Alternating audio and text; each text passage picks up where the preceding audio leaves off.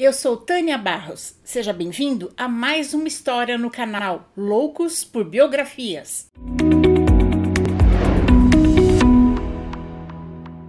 E se você é novo por aqui, convido você a conhecer as mais de 250 histórias que já existem no canal e a se inscrever para conhecer as próximas também. Juntos vamos conhecer um pouco da vida e da obra dos grandes estadistas, cientistas, inventores, escritores, artistas, filósofos, enfim, as melhores pessoas que passaram pela Terra e muitas dedicaram a sua vida para que a nossa vida fosse melhor hoje. Agora vamos lá, senta que lá vem história. Hoje vamos conhecer um pouco da vida e da obra do cientista e estadista brasileiro José Bonifácio de Andrada e Silva, o patriarca da independência do Brasil.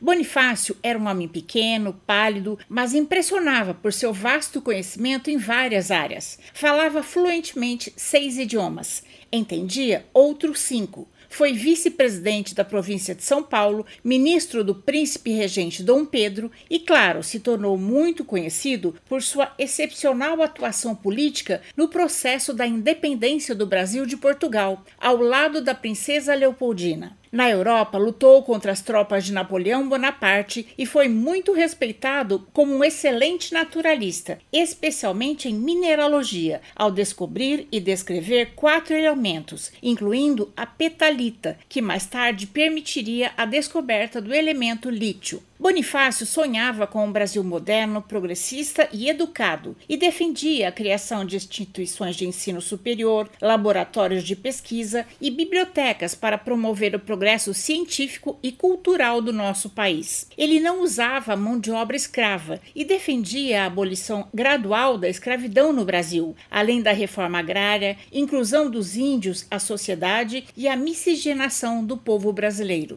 mais um brasileiro que vale a pena conhecermos a história. José Bonifácio de Andrada e Silva nasceu em Santos, litoral do São Paulo, no dia 13 de junho de 1763. Filho do advogado e juiz Bonifácio José Ribeiro de Andrada, conhecido como Coronel Bonifácio, com sua prima Maria Bárbara da Silva. Bonifácio era o segundo dos dez filhos do casal. Seu irmão mais velho, Patrício, tornou-se padre. Depois veio José Bonifácio, que ao nascer chamava-se José Antônio, mas não se sabe por que seus pais mudaram seu nome para José Bonifácio. Sua família paterna era composta por médicos, padres e coronéis, e a família de sua mãe era a segunda maior fortuna da cidade. Sua mãe, Dona Bárbara, era conhecida em Santos como a mãe da pobreza, por sempre ajudar aos pobres e enfermos. Aos 14 anos, terminou seus estudos preliminares, mas em Santos, que na época era pouco mais que uma vila, não era possível ir além do ensino primário. Então, Bonifácio foi levado para São Paulo, onde estudou nos cursos abertos do Frei Antônio Manuel da Ressurreição. Esse era o ensino preparatório para os brasileiros com algum recurso se preparar para ingressarem na Universidade de Coimbra, em Portugal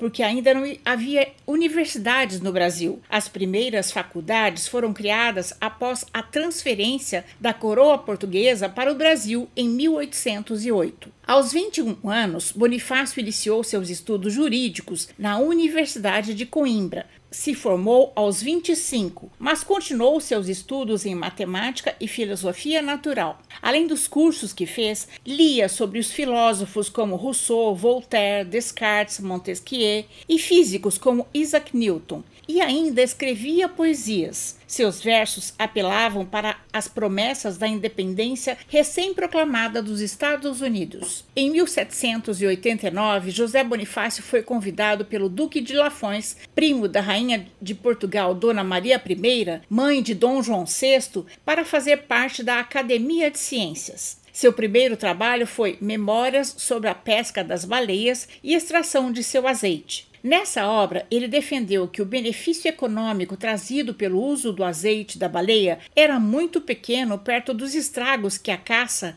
à baleia trazia ao meio ambiente. As baleias procriam apenas a cada dois anos e têm apenas um filhotinho. Então, se essa caça continuasse, esse animal maravilhoso seria extinto do planeta. Em 1790, Bonifácio casou-se com Narcisa Emília Oleari, de origem irlandesa, com quem teve duas filhas, Carlota Emília e Gabriela Frederica. Assim como todas as famílias nobres europeias e da elite brasileira, os Andradas arranjavam os casamentos dentro da própria família para que o dinheiro e o poder continuassem na família. Então, anos mais tarde, Gabriela Frederica casou-se com o irmão do seu pai, seu tio Martim Francisco. Nesse mesmo ano, com a queda da produção das minas de ouro e diamante no Brasil e a Revolução Industrial, a exploração de minas de ferro e carvão estava no auge. José Bonifácio foi escolhido pela coroa portuguesa para fazer uma excursão científica pela Europa, com o objetivo de adquirir conhecimentos em mineralogia, filosofia e história natural. Bonifácio deixou sua esposa grávida e partiu em viagem. Chegou a Paris no início da Revolução Francesa e teve a oportunidade de observar como as ideias iluministas estavam acontecendo. Em Paris, estudou mineralogia e química e teve a oportunidade de estudar como cientista de renome, como o químico Antoine Lavoisier, autor da famosa frase: Na natureza nada se cria, nada se perde, tudo se transforma. E na Itália, ouviu lições do físico químico Alessandro Volta. E na Suécia, conheceu as coleções de Torben Bergman, criador das classificações químicas dos minerais. José Bonifácio estudou e tornou-se membro da Academia Científica em vários países, como a Saxônia, Noruega, mas foi na Suécia que sua carreira de mineralogista brilhou. Ele descobriu e descreveu quatro novas espécies minerais: a petalita, o espodumênio, a escapolita e a criolita, sendo que a petalita possibilitou a descoberta do elemento lítio. Em 1868, o mineralogista estudinense James Taylor nomeou uma granada de ferro e cálcio como andradita, em homenagem ao sobrenome de José Bonifácio, Andrada. José Bonifácio era um homem extremamente inteligente e culto, mas além de estudar, adorava sair para dançar e tinha seus casinhos fora do casamento. Num desses casinhos, ele engravidou uma moça e em 1800 nasceu uma garotinha. Bonifácio, que era um excelente pai e adorava crianças, não teve dúvidas. Levou sua filha bastarda para ser criada por sua esposa, junto com suas duas outras filhas. Pela bondade da esposa de aceitar criar a menina como filha, Bonifácio deu à criança o nome da esposa, Narcisa. Em 1801, é criada especialmente para ele a Cátedra de Metalurgia na Universidade de Coimbra, para que ele pudesse ensinar o que aprendeu nesses anos estudando pela Europa, mas com uma cláusula obrigando-o a permanecer ali, dando aulas por pelo menos seis anos. Foi nomeado intendente-geral de Minas e se tornou responsável pelas minas de carvão e de ferro. Por decreto, se tornou diretor da Casa da Moeda de Lisboa e incumbido de remodelar o estabelecimento, mas não conseguiu fazer muita coisa porque teve que enfrentar a rotina portuguesa que era muito resistente às mudanças. Com a invasão do, de Portugal pelas tropas de Napoleão e a ida de Dom João VI com a família real para o Brasil, José Bonifácio lutou contra as tropas de Napoleão, chegando ao posto de tenente-coronel. Quando as tropas de Napoleão deixaram Portugal, José Bonifácio entrou para a maçonaria. As organizações maçônicas pregam a liberdade dos indivíduos e de seus grupos, sejam eles instituições ou nações, e defendem a igualdade de direitos e de deveres sem distinção de religião, etnia ou nacionalidade. Apesar disso, a maioria das entidades maçônicas não aceita que mulheres ingressem na ordem. Enquanto no Brasil acontecia uma das maiores e importantes revoluções brasileiras, a Revolução Pernambucana de 1817. Com a transferência da coroa portuguesa para o Brasil, houve aumento nos impostos, gastos exagerados pela corte e a ocupação de cargos políticos no Brasil dada apenas para os portugueses e não aos brasileiros. O estado que mais se revoltou com essa situação foi Pernambuco. O objetivo da revolução era tornar o Brasil independente de Portugal e implantar a República. Antônio Carlos, irmão de Bonifácio, estava envolvido e acabou sendo preso pelas tropas portuguesas que puseram fim à revolução. Em 1819, aos 35 anos, vivendo na Europa, já com 56 anos, Bonifácio se aposentou e retornou ao Brasil, disposto a ter uma velhice tranquila em sua casa na ilha de Paquetá. Sua filha mais velha, Carlota Emília, continuou em Portugal, porque já estava casada com o comendador Alexandre Antônio Vandelli. Anos mais tarde, os Vandelli vieram morar no Brasil e deles descendem as famílias Vieira Souto e Oliveira Coutinho do Rio de Janeiro. Assim que José Bonifácio chegou ao Brasil, foi visitar o rei Dom João VI no Rio de Janeiro. E Dom João VI, mais que depressa, sabendo de sua capacidade, tentou colocá-lo como membro do conselho. Mas José Bonifácio escapou e partiu para São Paulo, onde seu irmão Martim Francisco trabalhava para a capitania de São Paulo como diretor de matas e minas, e Bonifácio viajou com seu irmão por cinco semanas para avaliar as minas e as matas da região. Nessa viagem, Bonifácio percebeu que, mesmo após 35 anos, alguns dos velhos pecados do Brasil continuavam.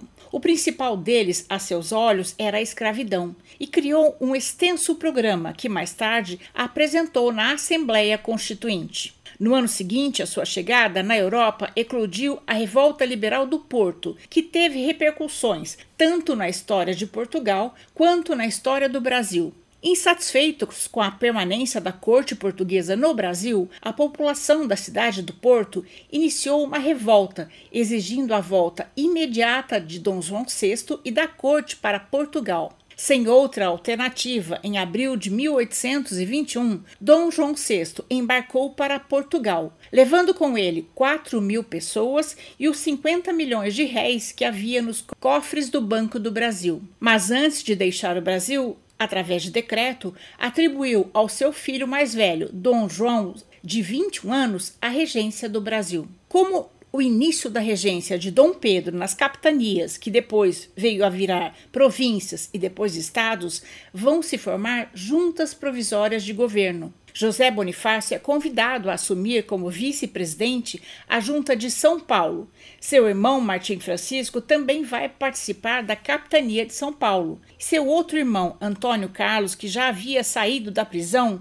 foi eleito para as cortes constitucionais portuguesas, representando o Brasil em Lisboa, nas assembleias constituintes que haviam se formado após a chegada de Dom João VI. Ao saberem que Dom João VI tinha deixado Dom Pedro como príncipe regente e as cortes portuguesas ficaram furiosas. Elas queriam que a coroa portuguesa voltasse para Portugal e o Brasil voltasse a ser colônia, e fizeram tudo para Dom Pedro voltar. Mandaram várias cartas exigindo que ele voltasse, até que em 9 de janeiro de 1822, Dom Pedro recebeu um abaixo assinado com 8 mil assinaturas de pessoas que pediam para ele permanecer no Brasil. Cedendo às pressões populares, o príncipe regente decidiu contrariar as ordens da corte portuguesa e permanecer no Brasil, pronunciando a frase que marcou o dia do fico: Como é para o bem de todos e a felicidade geral da nação, estou pronto. Diga ao povo que fico. A capitania de São Paulo, liderada por José Bonifácio, vai para o Rio de Janeiro dar apoio ao príncipe regente. Dom Pedro nomeia José Bonifácio como ministro do Reino e de Estrangeiros, e Bonifácio se torna o primeiro brasileiro a ter um ministério no governo, que até então era dado apenas a portugueses.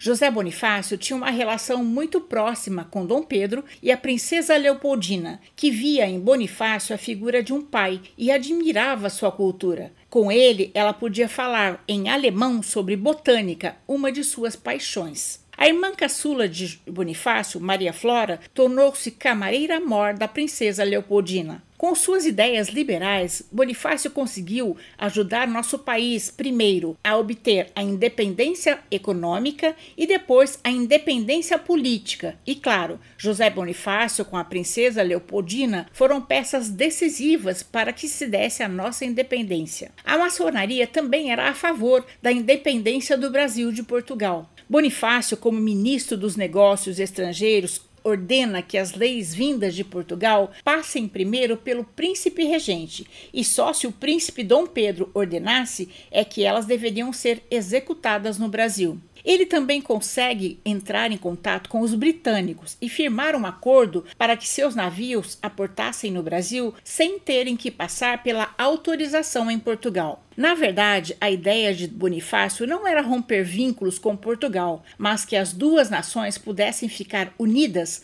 pela coroa de Dom João VI, com Dom Pedro governando o Brasil e Dom João VI governando Portugal com o Brasil mantendo a autonomia conquistada quando a coroa portuguesa estava aqui. Mas uma parte da maçonaria era contrária a essa ideia e queria romper definitivamente com Portugal. Essa divergência de opinião entre o que José Bonifácio queria e que os maçons, como Gonçalves Ledo e José Clemente Pereira e outros maçons queriam, fez com que José Bonifácio criasse o Apostolado dos Cavaleiros da Terra de Santa Cruz, uma sociedade com os ideais da maçonaria, mas independente dela, colocando Dom Pedro como arconte-rei. Enquanto isso, em São Paulo, estourou uma revolta, onde parte da população não aceitava responder ao príncipe regente e a outra sim. O irmão de José Bonifácio, Martim Francisco, que trabalhava na capitania de São Paulo, foi preso e mandado para o Rio de Janeiro. No Rio, Dom Pedro libertou Martim Francisco e o nomeou secretário das Finanças do Reino. Para acalmar a revolta de São Paulo em agosto de 1822, Dom Pedro nomeou sua esposa Leopoldina da Áustria, princesa regente interina do Brasil, e partiu em comitiva para São Paulo. Enquanto Dom Pedro estava viajando, chegou um ultimato de Portugal, dizendo que se Dom Pedro não retornasse a Portugal, ele seria rebaixado a mero delegado das cortes, e todos que tivessem a favor dele, principalmente José Bonifácio, seriam presos. Após receber esse ultimato, a princesa Leopoldina, na condição de chefe de Estado, convocou o Conselho de Estado do Rio de Janeiro e assinou um decreto declarando o Brasil oficialmente separado de Portugal. Como ministro da regência, foi José Bonifácio quem redigiu o famoso Grito da Independência, documento oficial assinado pela imperatriz Leopoldina que proclamou a independência do Brasil. Em seguida, o documento foi enviado a Dom Pedro com uma carta explicando a situação. O coitado do mensageiro andou 500 quilômetros a cavalo em apenas cinco dias, até encontrar Dom Pedro parado com sua comitiva às margens do rio Ipiranga, porque estava com uma baita dor de barriga. Ao saber que fora rebaixado a mero delegado das cortes, o imperador ficou furioso e ali mesmo, às margens do rio Ipiranga, no dia 7 de setembro de 1822, Dom Pedro I reiterou o documento que torna o Brasil independente de Portugal. Uma nova nação nascia e era preciso estruturar as leis da República Brasileira. A diferença de opinião na forma como essa nova nação deveria ser estruturada fez um rompimento entre os Andradas e os maçons. Como Bonifácio era o poderoso, a maçonaria foi fechada e os maçons exilados. Inicialmente, Dom Pedro ficou ao lado de José Bonifácio, mas em 1823 Dom Pedro caiu a cavalo, e justamente quando os deputados que tinham sido eleitos para formar a primeira Assembleia Constituinte da República Brasileira chegavam ao Rio de Janeiro. E enquanto Dom Pedro esteve acamado, muitos inimigos políticos de Bonifácio foram visitar Dom Pedro e passaram a influenciá-lo contra José Bonifácio. A primeira Assembleia Nacional Constituinte iniciou seus trabalhos no Rio de Janeiro em maio de 1823. José Bonifácio, juntamente com seus irmãos Martim Francisco e Antônio Carlos, tinham sido eleitos como deputados da Constituinte. Bonifácio apresentou um projeto de lei que desagradou os fazendeiros, donos de escravo.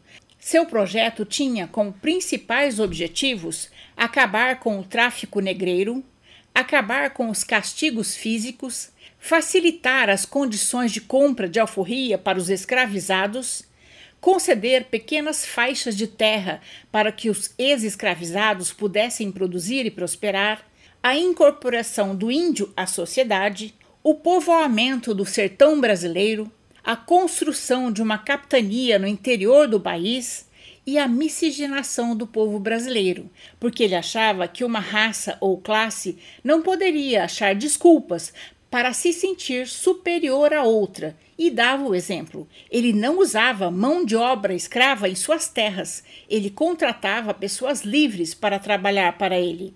Outra coisa que ele colocou em seu projeto e a polêmica até hoje é a reforma agrária e a preservação das nossas florestas. Dom Pedro não aceitou e demitiu José Bonifácio e seu irmão Martim Francisco da Assembleia Constituinte. O único dos Andradas que continuou na Assembleia foi Antônio Carlos, que ficou responsável por apresentar o projeto final da Constituinte. José Bonifácio e Martim Francisco criaram o jornal O Tamoio, que fazia oposição ao governo de Dom Pedro e a tudo que viesse de Portugal. Mas Dom Pedro não aceitou o texto do projeto final da Constituição. Ele queria mais poderes e também estava descontente com as brigas entre os constituintes. Então dissolveu a Assembleia e promulgou a primeira Constituição brasileira como ato arbitrário. Vários deputados foram presos e exilados, entre eles os três irmãos Andrada. No navio, o medo de todos era que eles estivessem sendo levados para Portugal porque eles sabiam que ali acabariam sendo presos e mortos por conspiração contra o rei, mas o navio aportou na França. Em 1824, Dom Pedro inocentou os Andrada das acusações, mas não permitiu que eles retornassem ao Brasil. Do exílio, José Bonifácio escrevia aos amigos lamentando a atitude de Dom Pedro e culpando em parte sua amante Domitila de Castro. Domitila e José Bonifácio se odiavam. Além da família Castro de Domitila ser rival na política dos Andrada, Bonifácio era muito amigo de Dona Leopoldina e via o quanto a exposição pública desse romance humilhava e entristecia a imperatriz. Domitila não tinha nada a ver com Santos. Santos era o berço dos Andrada. E Dom Pedro, após a briga, criou o título inicialmente de Viscondessa e depois de Marquesa de Santos para Domitila para provocar Bonifácio. Só em 1829 foi permitido que José Bonifácio retornasse do exílio. Infelizmente, Dona Narcisa morreu durante a viagem de navio. Chegando ao Brasil, Bonifácio foi cumprimentar o imperador, que o tratou como amigo. A imperatriz Leopoldina já havia morrido há três anos e Dom Pedro lhe apresentou sua nova esposa, Dona Amélia. Dom Pedro vinha fazendo uma péssima administração, sempre gastava mais do que arrecadava e houve muitas revoltas no Brasil. Para piorar, com a morte de Dom João VI, Dom Pedro decidiu contrariar a Constituição brasileira, que ele mesmo havia promulgado, e assumir como herdeiro do trono português. A situação ficou insustentável em 1831, quando, durante uma viagem de Dom Pedro a Minas Gerais, espalhou-se um boato de que o imperador planejava dissolver o Congresso novamente.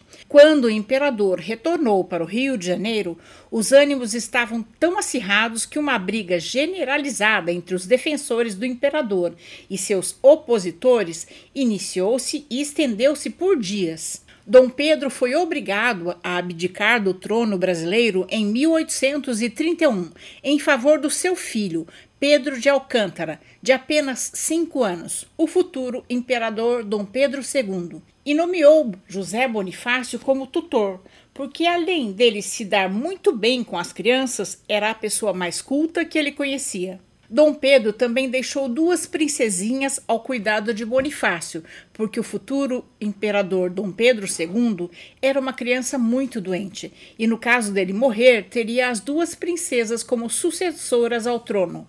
Só que, além de muito culto, José Bonifácio era muito autoritário e queria que tudo fosse feito a seu modo. A corte queria que as crianças ficassem no Paço Imperial para que todos pudessem vê-las. Já José Bonifácio achava que o Rio de Janeiro muito insalubre no verão e, desobedecendo à corte, levou-as para viver no Palácio de São Cristóvão. Ele também enviava poucas informações do desenvolvimento das crianças a Dom Pedro em Portugal. Uma das notícias mais tristes que ele teve que enviar foi a morte da princesinha Paula Mariana. Com seu temperamento difícil, Bonifácio acabou arranjando briga com a preceptora das crianças na corte, Mariana Carlota Magalhães Coutinho. Ele a demitiu e colocou em seu lugar uma pessoa de sua confiança. Só que Mariana era muito influente na corte e se uniu a outras pessoas que também não gostavam de Bonifácio e passaram a conspirar para tirá-lo. Chegaram a ser criados jornais para falar mentiras sobre Bonifácio, para que a população ficasse contra ele. Entre essas mentiras surgiu uma meia-verdade. Foi dito que José Bonifácio estava pretendendo trazer Dom Pedro de volta para o Brasil para que ele assumisse a regência novamente. Essa conversa tinha existido entre Dom Pedro e Antônio Carlos Andrada, quando esteve na Europa, mas só uma conversa, nada mais. Por causa dessa fofoca nos jornais, Bonifácio perdeu o apoio que ainda tinha no Senado e foi suspenso de suas funções de tutor dos príncipes por seu adversário político Diogo Feijó, um dos fundadores do Partido Liberal. Mas ele se recusou a cumprir, dizendo que quem o tinha nomeado tutor dos príncipes foi Dom Pedro e só ele poderia destituí-lo do cargo. Foi preciso uma intervenção militar para que ele deixasse o palácio, indo direto morar em sua casa na ilha de Paquetá. Pouco antes de falecer, ele se mudou para Niterói, falecendo no dia 6 de abril de 1835, aos 75 anos. O corpo de José Bonifácio e de seus irmãos Martim Francisco, Antônio Carlos e de seu irmão padre Patrício estão sepultados no Panteão dos Andradas, na cidade de Santos, litoral paulistano. Além da casa de Paquetá, Bonifácio não deixou outros bens, mas deixou uma vasta biblioteca com 6 mil volumes em vários idiomas, sendo a coleção de química e de mineração a mais extensa e rica em autores suecos e alemães. José Bonifácio está inscrito no livro dos heróis brasileiros. Por seu papel decisivo na independência do Brasil, em 2008 foi declarado oficialmente patrono da independência do Brasil. Seu compromisso com a educação, a ciência, o progresso do Brasil são lembrados e celebrados até hoje. E essa é a nossa história de hoje. Eu espero ter contribuído para que seu dia seja bom. Se você gostou, deixe seu joinha, faça seu comentário, conheça as outras histórias do canal e compartilhe com seus amigos. Agora eu quero agradecer aos apoiadores do canal no Catarse: Priscila Figueiredo, Leandro Figueiredo, Maristela Olson, Silvio Dionísio, Professor Carlovan Porto e Almir Feitosa. Muito obrigada, pessoal. Vocês fazem meu trabalho valer a pena. Obrigada também a todos que estão dando like, compartilhando, comentando nos vídeos. Isso é muito gostoso. O canal Loucos por Biografias traz novas histórias toda semana, aos sábados às 14 horas. Até a próxima história.